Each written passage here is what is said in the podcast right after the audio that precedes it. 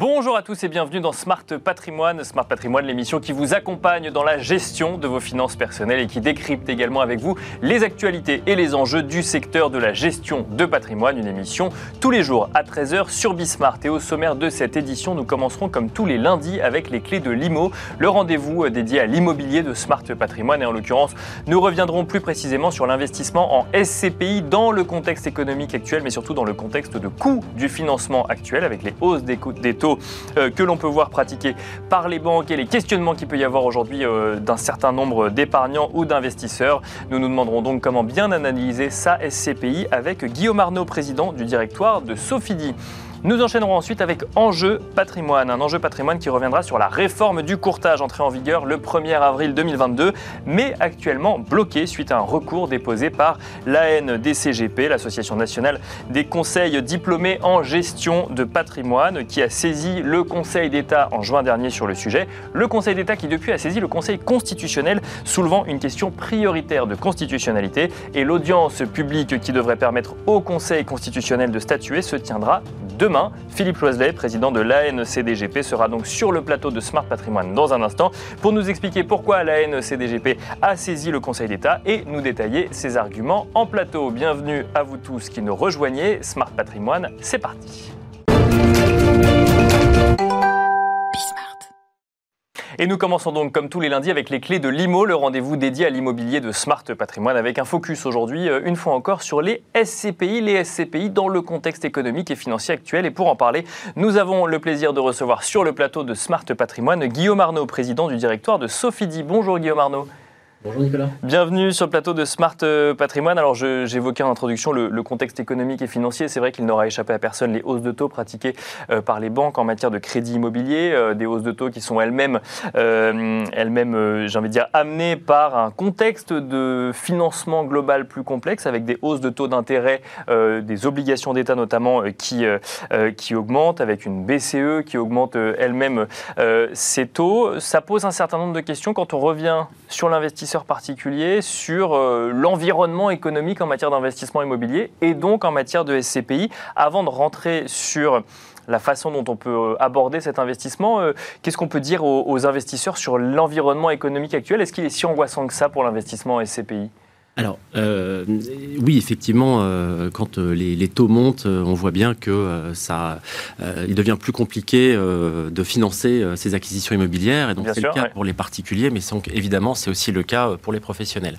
Alors, pour en venir un petit peu à ce qui se passe depuis, bah, depuis, depuis six mois, en fait la hausse des taux, euh, la BCE ne fait pas ça juste parce que ça lui fait Bien sûr, oui, c'est une nécessité. Voilà, c'est pour juguler l'inflation et pour essayer de, de, ralentir un petit peu euh, bah, l'économie euh, qui s'était emballée à la sortie de, la crise Covid, avec en plus la crise énergétique qui, qui, qui, vient se rajouter au-dessus et qui donc en plus a importé aussi une cote part d'inflation qui fait que ben, il y a une inflation aujourd'hui importante. Et donc, qui dit inflation importante dit euh, hausse des taux euh, pour essayer de ralentir l'économie, pour faire baisser cette inflation. C'est le mandat de, la BCE. Donc en fait, il y a, y a, deux sujets. Il y a le sujet de l'inflation et le sujet des taux d'intérêt. Et donc je pense qu'il faut d'abord regarder quel est l'impact de l'inflation sur euh, son patrimoine, plutôt le patrimoine immobilier, et puis après regarder l'impact de la hausse des taux. D'accord. Si je commence par l'inflation, euh, l'inflation, on s'aperçoit que finalement, le monde immobilier, en tout cas euh, ce qu'achètent les SCPI, sont principalement de l'immobilier tertiaire, hein, que ce soit du commerce ou des bureaux. Bah, finalement, euh, c'est pas si mal l'inflation pour, euh, pour un certain type d'immobilier que je vais vous décrire. en un, les SCPI, ça achète des bureaux, des commerces. L'idée, c'est de récupérer des loyers et après l'effet de gestion, de reverser ces loyers. Bien sûr. Il faut savoir que la quasi-totalité de ces loyers sont indexés euh, avec des indices qui ont des noms un petit peu, un petit peu spécifiques. Il y a l'ILC pour le commerce et l'ILAT pour les activités tertiaires. Et donc les loyers sont indexés à des proxys, je dirais, pour faire simple, de l'inflation. D'accord. Donc, ça suit plus ou moins l'inflation. Exactement. Ça? Donc la bonne nouvelle, c'est que ben, quand vous achetez une obligation à taux fixe euh, 2% à 10 ans, ben, tous les ans, vous avez 2%. Quand vous achetez une part de SCPI, eh bien, les loyers sont indexés et donc petit à petit, les loyers vont monter et donc normalement, vous pourriez vous attendre à une hausse relativement corrélée à l'inflation euh, du rendement de votre SCPI. Tant que le locataire peut payer euh, un loyer du coup plus élevé euh, mois après mois. Exactement. Alors, tant qu'il est sous bail, il va le faire. Bah, sinon, bah, c'est un, un, un, bris de, de, contrat. En revanche, la vraie bonne question, c'est qu'est-ce qui se passe en fin de contrat? Parce que le locataire peut dire, bah, écoutez, soit je pars, soit j'aimerais bien que vous me rebaissiez l'ensemble de ces hausses que vous m'avez passées pendant 9 ans. Bien sûr. Et on parle d'un ILC aujourd'hui autour de un peu plus de, 4% annuel, donc 4% euh, pendant 9 ans, euh, ça fait en gros une hausse de votre loyer d'un peu plus de 40%. Donc effectivement, la vraie question, c'est qu'est-ce qui se passe en fin de loyer? Et c'est là où vous apercevez que, euh, on vous dit toujours l'immobilier, c'est l'emplacement, l'emplacement, l'emplacement. Ce qu'il faut, c'est si vous avez de l'immobilier qui est capable d'avoir ce pricing power, comme les actions, qui est capable de transmettre la, hausse de l'immobilier, la, hausse des, loyers, eh bien oui, ça fonctionne. Alors, quel type d'immobilier fonctionne comme ça? Si vous achetez, par exemple, je prends l'exemple de, euh, de la rue des Francs-Bourgeois, par exemple. Vous avez un nombre de boutiques à Paris. Francs-Bourgeois. À Paris, exactement. Voilà. Euh, prenons l'exemple d'une rue connue dans Paris, euh, très commerçante. Mettons qu'il y ait une cinquantaine d'emplacements où vous avez un immobilier de grande qualité, où beaucoup de marques de luxe souhaitent s'installer.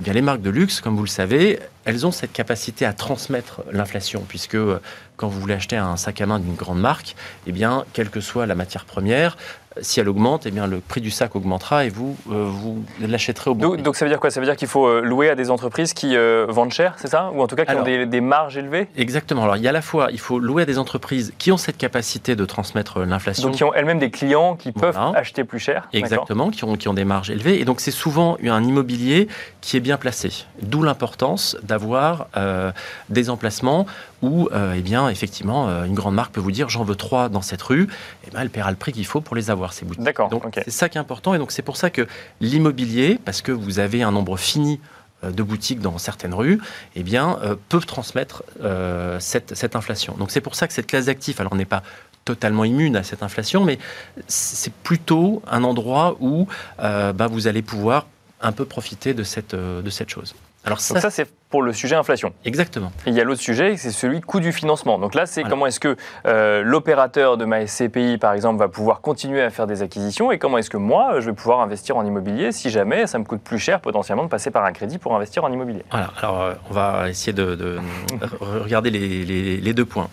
Donc après, il faut regarder exactement plutôt l'entièreté du marché immobilier. En fait, qui achète de l'immobilier? Bah, Effectivement, les acteurs de la pierre papier, hein, euh, ça représente aujourd'hui environ près de, près de 130 milliards d'euros quand même en France, donc c'est quand même un, acteur important. Euh, vous avez aussi euh, des, marchands de biens, vous avez des gros institutionnels, des assureurs, vous avez évidemment des particuliers. Et donc, tous ces gens ont un, j'ai envie de dire, euh, utilisent le crédit de manière très différente. Les institutionnels, les assureurs, ils n'ont pas besoin de crédit, ils sont là pour déployer leur argent et vous assurer un rendement sur l'actif général, et donc ils achètent sans, sans crédit. Donc que les taux montent ou pas, ils vont avoir d'autres sujets sur leur portefeuille obligataire. D'accord, je comprends. Mais sur l'immobilier, c'est pas un sujet. Sur la plupart des SCPI gérés en père de famille avec peu de levier, ce qui est le cas chez nous, chez Sophie notre levier, pour vous donner des ordres de grandeur, c'est de l'ordre de entre 13 et 19 euh, selon dans, nos principales SCPI euh, qui s'appellent Immorante et FIMO. Donc vous voyez 13 ou 19% euh, c'est absolument pas un sujet. ce sont principalement des dettes en plus à taux fixe, des dettes amortissables. Et donc, pour nous, en fait, parfois on s'endettait parce qu'il euh, il y avait cette, euh, cette chance de pouvoir euh, avoir. Parce que l'argent coûtait pas cher coûtait pas cher, mais aujourd'hui, s'il coûte plus cher, ben, on va acheter cash l'immobilier. Et quand, quand, vous dites entre 13 et 19% c'est la norme du marché ou là c'est spécifique à chaque SCPI, pour le coup, à chaque opérateur de SCPI C'est plutôt, plutôt assez faible et on peut avoir des opérateurs qui montent jusqu'à quasiment 40% voilà, ce qui est plus. voilà. Donc, on, va, on va bientôt arriver du coup sur cette question de comment bien analyser sa SCPI. J'imagine que ça va rentrer en compte. Ça fait partie, de, ça fait partie des, sujets. Euh, on, y reviendra. Donc, euh, j'ai envie de dire pour nous, acteurs euh, de la pierre papier, qui n'ont pas trop de levier ou les institutionnels, c'est pas un sujet. Ça l'est plus, par exemple, pour d'autres mains, hein, comme les, comme les marchands de biens ou comme certains particuliers qui s'endettent beaucoup. Et là, effectivement, bah, ces acteurs vont, vont disparaître ou en tout cas vont moins acheter. Et donc, ça peut donner une pression un peu baissière sur les marchés immobiliers. Mais je veux quand même rassurer les gens, les gros acteurs sont là et les gros acteurs achètent de l'immobilier sans levier. Guillaume Arnaud, si on se place du point de vue de l'épargnant et que euh, on veut aujourd'hui investir en SCPI, ou alors on est déjà investi en SCPI et on se demande un petit peu ce qu'il faut regarder, parce que moi, par exemple, j'ai noté que les taux de distribution sont toujours euh, sur les six premiers mois de l'année, selon les chiffres publiés par la SPIM et l'IEIF, sont globalement conformes aux attentes et plutôt élogieux pour les SCPI. Euh, est-ce qu'il faut regarder que ça quand on veut investir en SCPI dans un contexte un peu plus incertain en matière, en matière économique? Je suis très content que vous me posiez la question parce qu'effectivement, ce qui est assez assez frappant dans le monde des CPI, c'est que tout le monde ne regarde qu'une chose, c'est effectivement le, taux de distribution.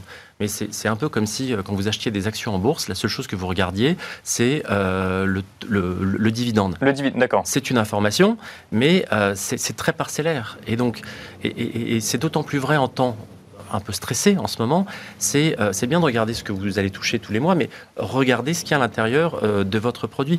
Et la bonne nouvelle, c'est qu'on est, euh, tous des sociétés réglementées, donc il y a une information qui est assez abondante sur qu'est-ce que vous avez dans votre SCPI. Nous avons des bulletins trimestriels, nous avons un rapport annuel, et vous avez un certain nombre d'informations qui me semblent aussi importants, voire quasiment plus que le que le, le, le Et alors, lesquels Si je reprends votre analogie avec les actions, si on regarde pas le dividende, on regarde quoi la valorisation. Donc on regarde la valorisation du parc immobilier de sa SCPI, Alors, on par exemple regarder la valorisation, mais je pense qu'on on parlait de, du, euh, du financement. Je pense qu'aujourd'hui, euh, c'est une question totalement cruciale et c'est aussi la même chose sur les, les entreprises dans lesquelles vous investissez. C'est euh, un, quel est le niveau de levier de votre SCPI, euh, comment sont structurés les financements, est-ce que c'est des financements in fine, ou là, bah, vous pouvez avoir des surprises au moment où vous allez refinancer votre financement in fine, est-ce que vous avez encore Alors, des dettes un, un petit mot sur ce que c'est qu'un financement in fine, pour ceux qui ne savent pas. Oui, alors soit vous financez euh, comme vous le faites quand vous achetez un appartement à Paris, une dette amortissable, ou en France, et là, bah, vous avez une annuité euh, constante euh, sur 20 ans, 25 ans. Bien sûr. Euh, soit, en fait, vous vous endettez 100, mettons, vous avez un taux d'intérêt à 2%, et pendant 10 ans, vous ne remboursez que les 2%. Et à la fin, il faut rembourser l'intégralité. Il faut rembourser les 100. Donc, comme, et comment on fait On vend l'immeuble dans ces cas-là? bah, Soit on vend l'immeuble, et donc là, vous êtes vendeur un peu forcé, soit vous allez revoir votre banquier, vous lui dites, tiens, j'aimerais bien recommencer une dette in fine. Mais le banquier va vous dire, oui, mais ça c'était à 2%, c'était avant, maintenant c'est 4. Et donc là, bah, ça vous double votre coût de financement et donc ça peut être un, petit sujet. D'accord, donc vraiment regarder le, levier ou l'endettement d'une entreprise et même la façon dont elle s'endette. Exactement. Je suis désolé, c'est un petit peu compliqué, mais c'est pour ça qu'en fait ces SCPI sont principalement vendus via des conseillers en gestion de patrimoine ou des banques. Et donc si vous en achetez, n'hésitez pas à les solliciter sur ces points. Mais c'est très important, c'est le niveau de levier, euh, la structure d'endettement, et savoir si c'est du taux fixe ou du taux variable. Parce que bah, le taux variable, en général, c'était un peu moins cher, on peut en faire un petit peu, mais aujourd'hui, euh, le RIBOR est quand même passé, donc qui est souvent la base du calcul du taux variable, d'un taux négatif à 2%, et donc, bah oui, ça vous fait un, un coût de financement qui a, qui a énormément augmenté. Donc, Premier point, attention à ça. Euh, et puis, attention aussi à la liquidité. N'oublions pas que la pierre papier, ça reste de l'immobilier. Et l'immobilier, euh, eh bien, euh, bah, ça ne s'achète pas et ça ne se vend pas comme ça, comme des actions en bourse. Donc, d'où l'importance d'avoir des actifs très dispersés, donc d'avoir une granularité dans les, dans les actifs. je prends un exemple, notre Immorante, la plus grosse SCPI chez Sophie a plus de 2000 actifs. Et alors, c'est quoi une, j'ai envie de dire, un, montant d'actifs minimum pour être sûr d'avoir euh, une diversification suffisante pour un, épargnant particulier? Ah, écoutez, euh, euh, mettons, je prends un ordre de grandeur, si vous avez 200 actifs à peu près répartis, ça veut dire qu'un actif représente 0,5% de votre, de, votre, de votre SCPI. Bon, là, il y en a 2000. évidemment, ils n'ont pas tous la même taille, donc ça, dépend. Mais voilà, ce qu'il faut, c'est que vos, vos 100 premiers actifs ne, ne représentent pas 50 euh, voilà, représente, on va dire, moins de 50% de votre SCPI. Et surtout, comme c'est des petits actifs, vous avez plus d'acheteurs que si c'est des gros actifs, où là, c'est plus difficile de les vendre. Et on, finira là-dessus. Donc, euh, si, je comprends bien, euh, diversification et surtout structure d'endettement et structure de, levier d'une SCPI. Donc, ça nécessite de se poser un petit peu dessus, mais ça peut donner un certain nombre d'informations sur la solidité de celle-ci. Merci beaucoup, Guillaume Arnaud.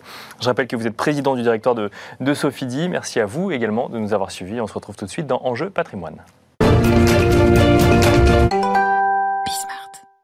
Et nous enchaînons à présent avec Enjeu patrimoine où nous revenons sur la réforme du courtage, la réforme du courtage qui est entrée en vigueur le 1er avril 2022 mais qui est actuellement bloquée. Nous revenons sur les différentes étapes de ce blocage et surtout sur les raisons de ce blocage en plateau avec Philippe Loiselet, le président de l'ANCDGP. Bonjour Philippe Loiselet. Bonjour Nicolas, merci de votre invitation. Bienvenue sur le plateau de Smart euh, Patrimoine. On va échanger un petit peu euh, sur le sujet de, cette, de ce blocage hein, de la réforme du courtage puisque vous en êtes à l'origine. Hein. Je pense qu'on peut le dire, euh, on peut le dire ainsi si vous avez, enfin, l'ANCDGP a euh, déposé un recours devant le Conseil d'État en juin dernier. Ce Conseil d'État qui a euh, analysé vos arguments sur lesquels vous allez revenir dans un instant et qui les a considérés comme suffisamment sérieux pour euh, saisir le Conseil constitutionnel sur le sujet, sur une question prioritaire de constitutionnalité, question prioritaire de constitutionnalité qui sera d'ailleurs examinée demain mardi en séance publique et ça devrait permettre au Conseil constitutionnel de statuer. Alors on ne sait pas exactement quand, mais dans les jours à venir. Expliquez-nous à,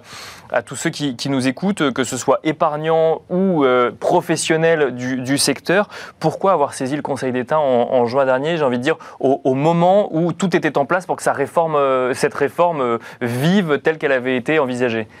Alors, c'est toute la difficulté du texte, c'est que le texte au départ avait été présenté dans la loi Pacte comme un cavalier législatif. Donc, il s'est déjà fait retoquer sur la forme.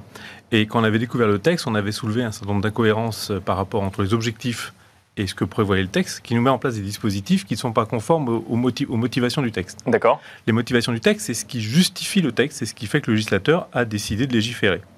Le législateur avait mis plusieurs points dans son texte, et ils ont repris in extenso dans, dans en le représentant sous forme de proposition de loi. Euh, encadrer les libres prestations de services, ce sont les courtiers qui interviennent de droit étranger en France, mais qui ne respectent pas la réglementation. Et on a eu plusieurs gros scandales sur les assurances euh, RC décennales notamment, où là, on a des, assureurs défaillants, mhm. avec plusieurs milliers d'artisans qui sont en l'air. D'accord. Donc là, ça pose une difficulté, et le Parlement s'en est saisi, et c'était une des grosses motivations. La deuxième, c'était la protection de l'épargnant par une uniformisation, et là, on est en le volet de la directive européenne qui prévoit qu'il y ait une uniformisation de toute la réglementation appliquée à tous les intermédiaires.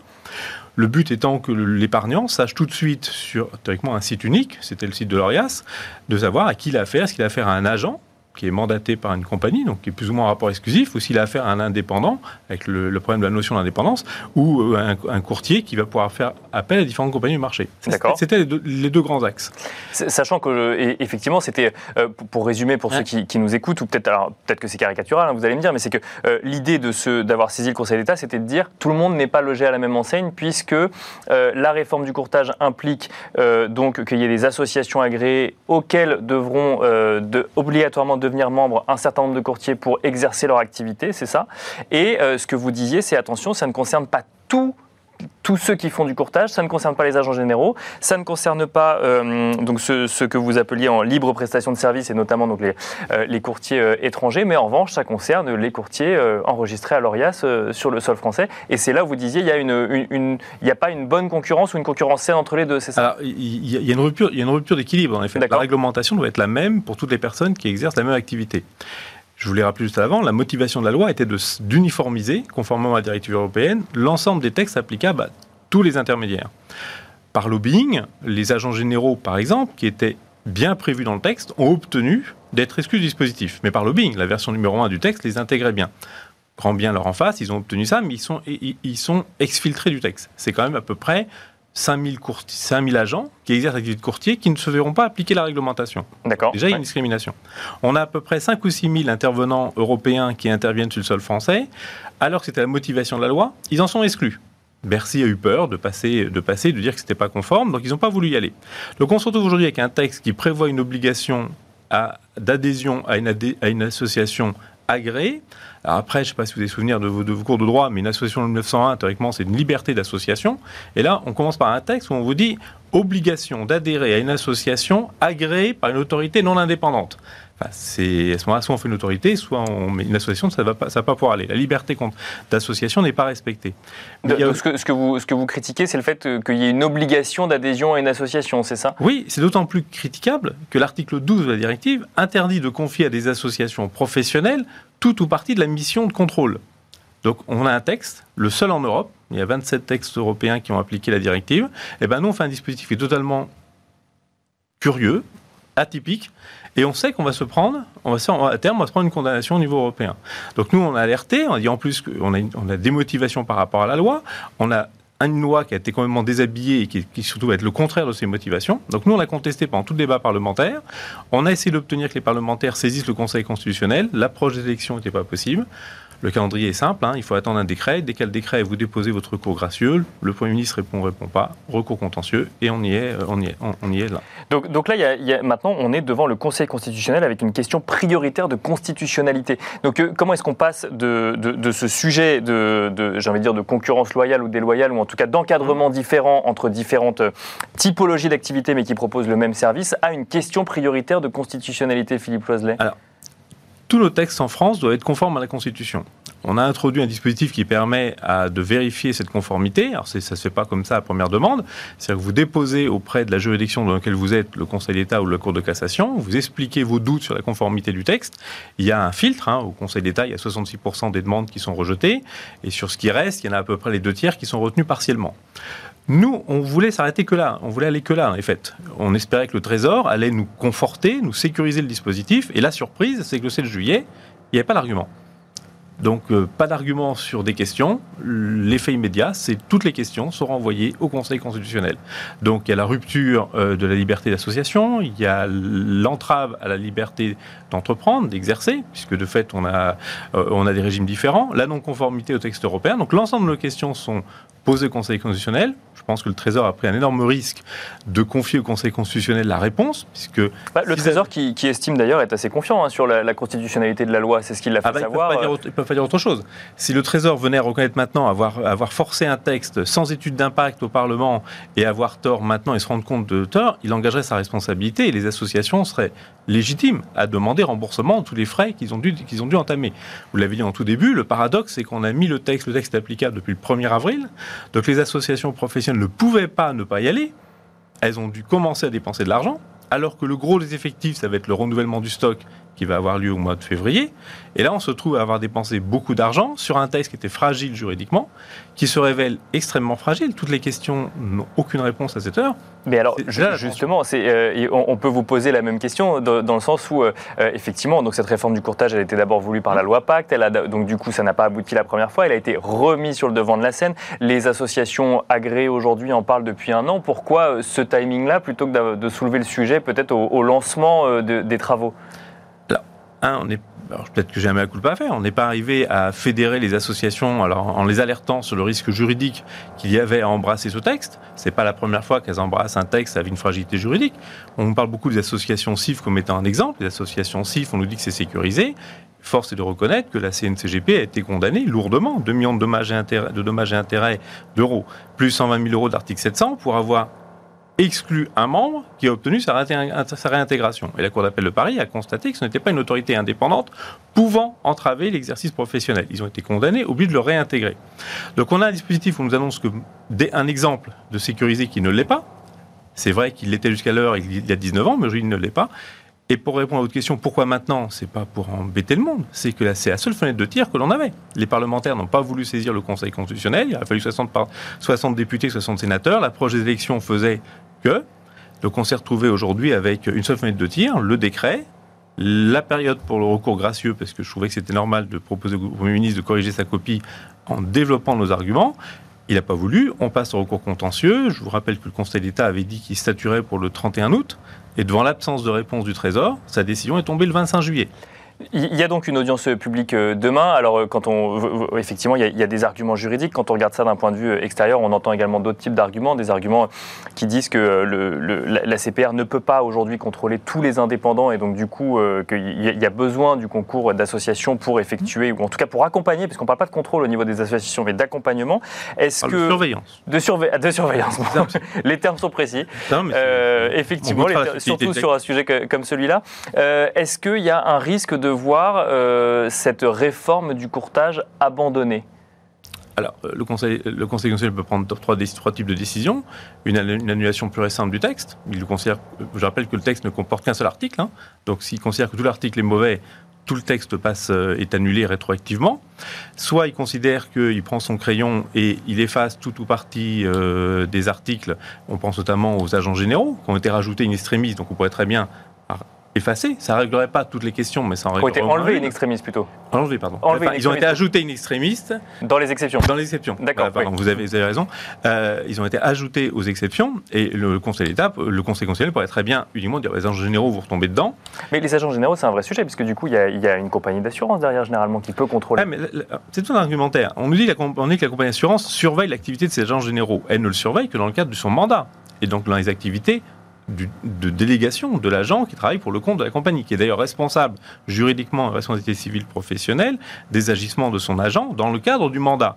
Mais on parle des agents généraux qui, hors de mandat, développent une activité de courtage parce qu'ils n'ont pas une solution d'assurance au sein de la gamme du produit offert par leur compagnie je comprends. Et là, ils sont hors responsabilité civile de la compagnie, hors contrôle de la compagnie, si ce n'est de devoir respecter un quota maximum de chiffre d'affaires placé hors du mandat.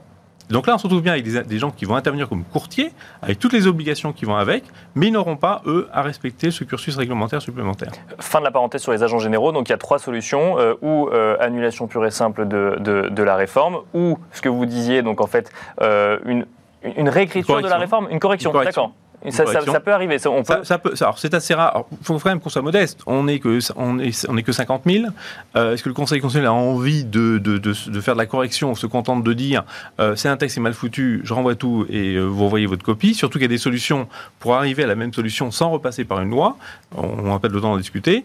Et la, la troisième solution, c'est une conformité du texte en disant bah, le texte nous apparaît conforme, avec ou sans réserve, qui obligerait à une certaine lecture. Or, aujourd'hui, on sait déjà que la CPR est en train de modifier euh, l'application du texte, puisqu'on a un futur article 513.5 du Code des assurances qui va permettre aux associations d'émettre des recommandations de pratiques professionnelles. Or, on nous dit que jamais ces associations ne s'intéresseront à nos pratiques professionnelles. Or, si elles émettent des recommandations, elles pourront les sanctionner. Si elles les sanctionnent, on pourra vous radier. Si on vous radie, vous ne pourrez plus exercer. Donc, on, et on a beau nous dire que ce n'est pas de la sanction, moi, une interdiction d'exercer, je pense que c'est l'arme nucléaire en termes de sanctions. Mais euh, il y a quand même une concurrence entre ces associations. Elles sont suffisamment nombreuses pour euh, potentiellement euh, qu'on puisse changer d'association. Alors, oui, sauf que quand vous regardez les statuts des sept associations, il y en a une qui, qui ne veut que des courtiers, que des courtiers, et pas l'intermédiaire d'opérations de banque, qui ne veut que des courtiers qui sont par ailleurs conseils en investissement financier ou conseils en gestion de patrimoine, ce qui exclurait tous les courtiers en, IRD. Il y en a d'autres, par contre, qui vous demandent d'adhérer aussi à une maison mère ou une, une association fêtière. Donc là, on vous oblige par une adhésion obligatoire à adhérer à deux associations. Il y en a une troisième qui vous demande, qui reprend une partie de la cotisation pour assurer un syndicat. Donc on, vous oblige à une syndicalisation obligatoire, ce qui est là aussi euh, totalement normal. Et par contre, quand vous regardez bien, bah, en fonction de votre profil, vous n'aurez plus qu'une ou deux associations. Et là, il y a une difficulté, c'est que si les sept associations refusent de vous prendre par rapport à leur statut, parce que c'est quand même un, contrat privé, je sais qu'on est un peu long, il n'est pas prévu de dispositif pour obliger l'intégration à un professionnel. Alors, je- j'enchaîne parce que j'aimerais- j'ai- il nous reste quelques secondes et j'aimerais avoir votre réponse euh, sur, sur cette question. Qu'est-ce que vous espérez, vous, euh, au- alors, euh, suite euh, au recours déposé devant le Conseil d'État, qu'est-ce que vous espérez hein, Une annulation plus, pure et simple de la réforme Une réécriture de celle-ci? Ah bah, le, le principal, c'est une sécurisation du dispositif qui, à notre avis, n'est pas du tout sécurisé et on prend d'énormes risques. Les associations prennent, prennent énormément de risques. Elles ont décidé de les assumer plus tard. Donc, on pense qu'il faut purger le problème en amont. Idéalement, plus j'ai travaillé sur le texte, plus je pense qu'il est annulable. Il doit être annulé, puisqu'il est vraiment parti de travers. On n'a pas répondu aux motivations du texte, qui sont, je vous le rappelle, la protection de l'épargnant, le contrôle des intervenants, étrangers en termes de sécurisation des, couvertures d'assurance, mais aussi, une information uniforme pour tous les intermédiaires. Et aujourd'hui, on a créé non pas un site, on en a créé sept, avec qui ne couvrent pas tout le spectre des intermédiaires. Merci beaucoup Philippe Loiselet. Je rappelle que vous êtes président de l'ANCDGP, l'Association euh, nationale des conseils diplômés en gestion de patrimoine. Vous êtes venu sur le plateau de Smart euh, Patrimoine. Merci à vous. Et merci à vous. On se retrouve demain à 13h sur Bismart.